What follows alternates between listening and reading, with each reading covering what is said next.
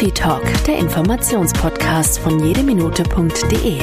Für alle, die sich über Laiendefibrillatoren und erfolgreiches Notfallmanagement informieren möchten. Achim Schmitz von Jede Minute führt Sie durch diese Podcast-Folge. Herzlich willkommen zu einer neuen Folge von Defi Talk. Unser heutiges Thema ist Hochwassergebiet Ahrtal, Lebensrettung im Katastrophengebiet. Unser heutiger Experte ist Dennis Ruland, Vorsitzender von Medical Service NRW e.V. Medical Service NRW e.V. ist ein gemeinnütziger Verein. Der Verein kümmert sich um medizinische Veranstaltungsbetreuung, Personensuchen und Notdienste für Verkehrsunternehmen. Unser Kollege Thomas Koss hat Dennis Ruland bei der Hochwasserkatastrophe in Ahrweiler kennengelernt. Dennis, herzlich willkommen. Ja, hallo, ich freue mich, dabei sein zu können. Ich freue mich umso mehr, dass das Hochwasser endlich mal Pause macht und wir dich hier bei uns im Podcast sprechen können. Mal eine allgemeine Einstiegsfrage. Was für Personen engagieren sich denn so bei Medical Service NRW? Ja, also abgesehen von unserer Jugendgruppe, die wir auch haben, ähm, haben wir Kollegen, die im Rettungsdienst sonst tätig sind, Krankentransport oder in der Pflege, die hier nebenbei dann auch gerne dazu beitragen möchten, ja, andere Aufgaben zu machen. Und alles ist ehrenamtlich? Genau, wir arbeiten komplett rein ehrenamtlich. So wie du, ich von dir weiß, äh, seid ihr sehr, sehr stark engagiert, zum Beispiel im Ahrtal. Wie finanziert ihr eure Arbeiten? Also wie gesagt, grundsätzlich arbeiten wir ehrenamtlich und sind deswegen auch immer darauf angewiesen, auf Unterstützer und Spender, die unsere Arbeit äh, unterstützen möchten und können.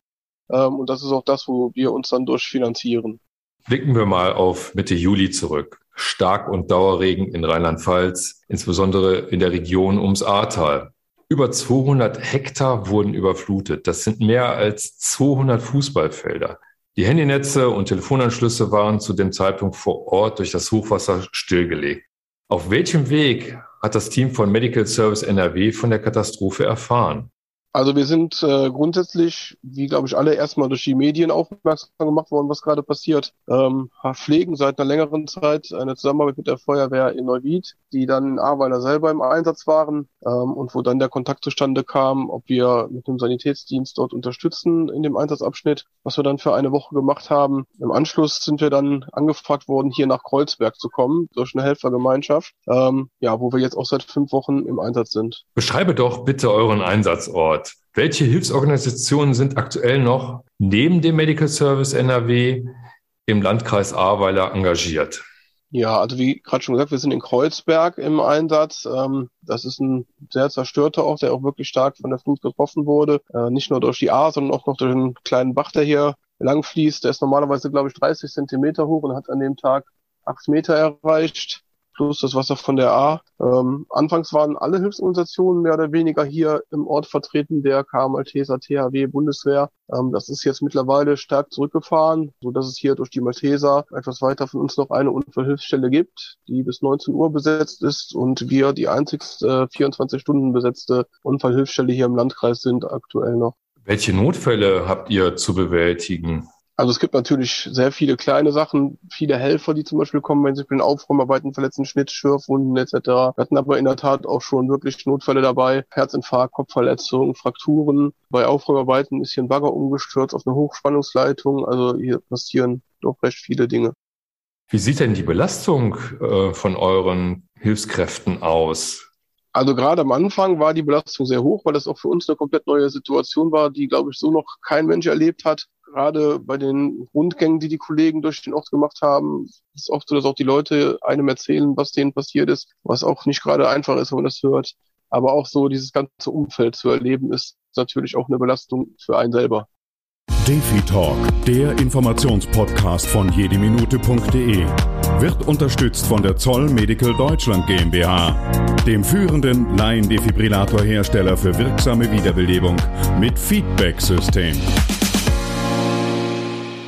Welche Art von Belastung meinst du hier? Also wir haben zum Beispiel sind hier auf dem Platz, wo wir sind, der ist ein bisschen hergerichtet worden für uns. Da hat man Knochenteile vom Friedhof früher noch jede Menge gefunden. Es sind natürlich auch noch Tote gefunden worden hier im näheren Umkreis durch Hilfskräfte, ähm, wo auch dann ein Kollege von uns einmal leider dabei war. Also das sind alles Sachen, die sind natürlich, ja, da muss man mit zurechtkommen. Dennis, vielen Dank dafür. Im Ahrtal wurde die komplette Infrastruktur zerstört. Das Hochwasser hat sehr viel weggespült, unter anderem auch essentielle Rettungsmittel. Wie organisiert man Lebensrettung unter den schwierigen aktuellen Bedingungen?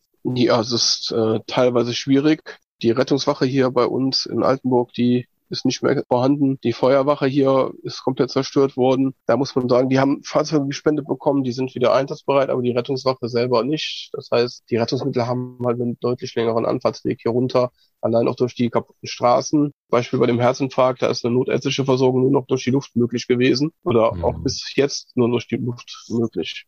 Wie sieht es aktuell mit Defibrillatoren im Ahrtal aus?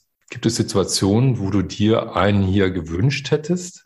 Also es gab wohl eine Situation, die wir durch die Kollegen der Feuerwehr erfahren haben, dass gerade in der ersten akuten Lage hier jemand wiederbelebt werden musste, kein Defibrillator zur Verfügung stand, weil auch viele wahrscheinlich, ich weiß gar nicht, wo genau jetzt hier welche waren, aber was man gehört hat, dass die nicht mehr vorhanden sind. Da glaube ich, wäre ein Defibrillator wirklich gut eingesetzt gewesen. Wie wichtig wäre aus deiner Sicht, dass mehr lokale Defibrillatoren zur Lebensrettung vorhanden sind?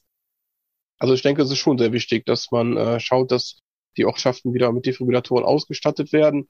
Wir haben netterweise von euch einen zur Verfügung gestellt bekommen, der jetzt auch hier natürlich für den Ort, wenn der gebraucht wird, zur Verfügung steht. Aber ich denke allgemein, die Umgebung müsste noch besser damit ausgestattet werden. Ich kann mir das nicht so richtig vorstellen. Also gibt es denn noch Straßen, Wege, Verbindungslinien? Man müsste ja eigentlich dann auch schnell zum Notfall kommen können. Das ist alles eigentlich so nicht mehr gegeben, oder? Also die Straßen sind, äh, sag mal, grob wieder aufgeschüttet worden, dass alle Fahr Straßen befahren werden können. Aber gerade in den ersten Wochen war das natürlich schwierig. Also ich weiß von einem Ort, der etwas weiter hier weg liegt, der ist erst sehr, sehr spät erreichbar äh, gewesen, weil einfach die Zufahrten nicht da waren. Mittlerweile hat man halt die Straßen soweit zumindest aufgeschüttet, dass sie befahrbar sind. Aber wie gesagt, sehr schwierig teilweise noch. Welche weiteren unterstützenden Leistungen werden aktuell benötigt aus deiner Sicht?